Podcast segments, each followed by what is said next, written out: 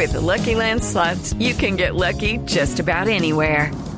This is your captain speaking. Uh, we've got clear runway and the weather's fine, but we're just going to circle up here a while and uh, get lucky.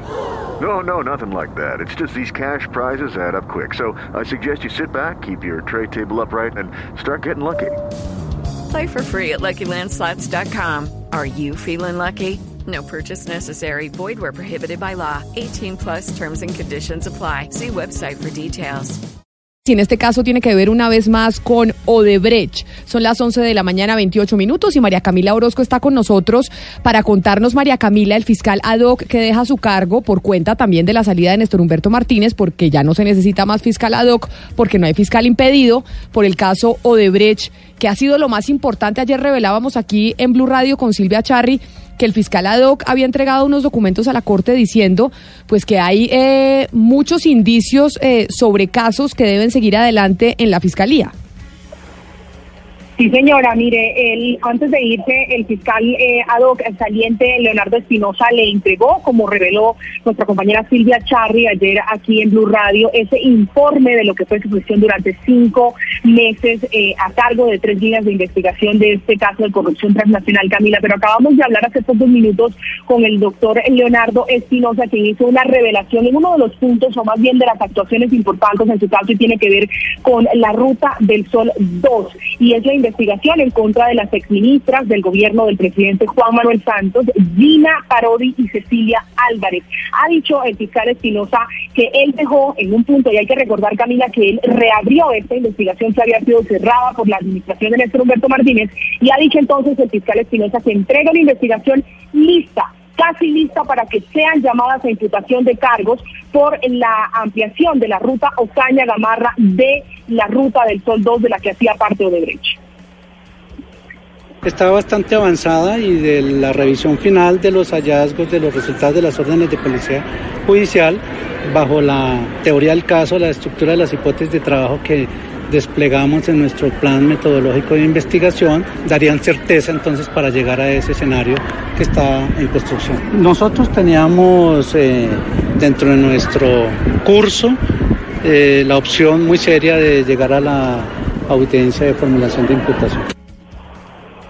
Hay que recordar en este punto que las exministras habían sido investigadas inicialmente por la administración de Néstor Humberto Martínez, como ya les había dicho, fue una investigación que se archivó, una decisión autónoma de la Fiscalía General de la Nación. Una vez llegó Leonardo Espinosa, la desarchivó porque encontró elementos suficientes para mantenerla viva.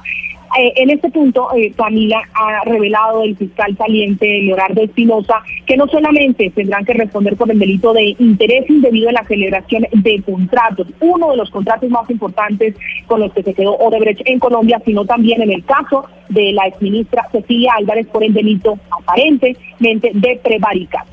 María Camila Orozco. María Camila, pero antes de que se vaya y nos diga Blue Radio, le quiero preguntar una cosa, y es entonces la Fiscalía de nuestro Humberto Martínez había archivado la investigación en contra de las exministras Gina Parodi y Cecilia Álvarez.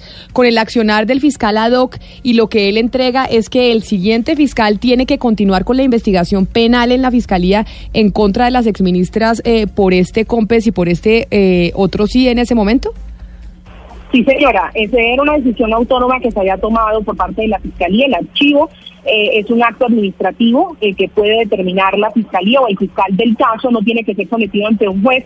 Así lo hizo la Fiscalía de Néstor Humberto Martínez. Una vez se eh, conoce la figura del fiscal ad hoc, él estudia, dice que no ha sido una determinación premeditada, acelerada, corrijo, sino eh, concienzuda, que ha sido analizada con fundamento en todos los análisis que han hecho los peritos del CTI que tiene a su cargo y que encontraron elementos suficientes, repito, para eh, llevarlas posiblemente a imputación de cargos por dos delitos relacionados con la vía, eh, la ampliación de la vía Ocaña-Gamarra. Dice el fiscal Leonardo Espinosa, eh, Camila, que él confía que el nuevo fiscal eh, porque hay que decir que ya le llegó oficialmente eh, el documento de la Corte Suprema de Justicia donde le pide devolver los procesos a la Fiscalía, pues él le pide al nuevo fiscal encargado, este es Fabio Estitia, que siga las investigaciones porque hay elementos suficientes para eh, mantener viva la investigación y en, algún punto vincularlas formalmente a un proceso penal por los delitos de prevaricato e interés indebido en la celebración de contratos.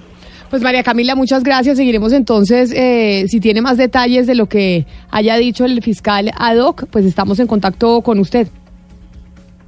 Sí, señora, mire, este, este tema va a dar para largo porque también ha entregado detalles, Camila, eh, de lo que encontró en cuanto a las circulares azules de Interpol que estuvieron retrasadas en, contra de tres empresarios de Odebrecht y que según ha dicho eh, el fiscal Ado, eh, habrían entorpecido en algún sentido eh, la acción de la justicia para llegar hasta los empresarios que repartieron coimas en Colombia.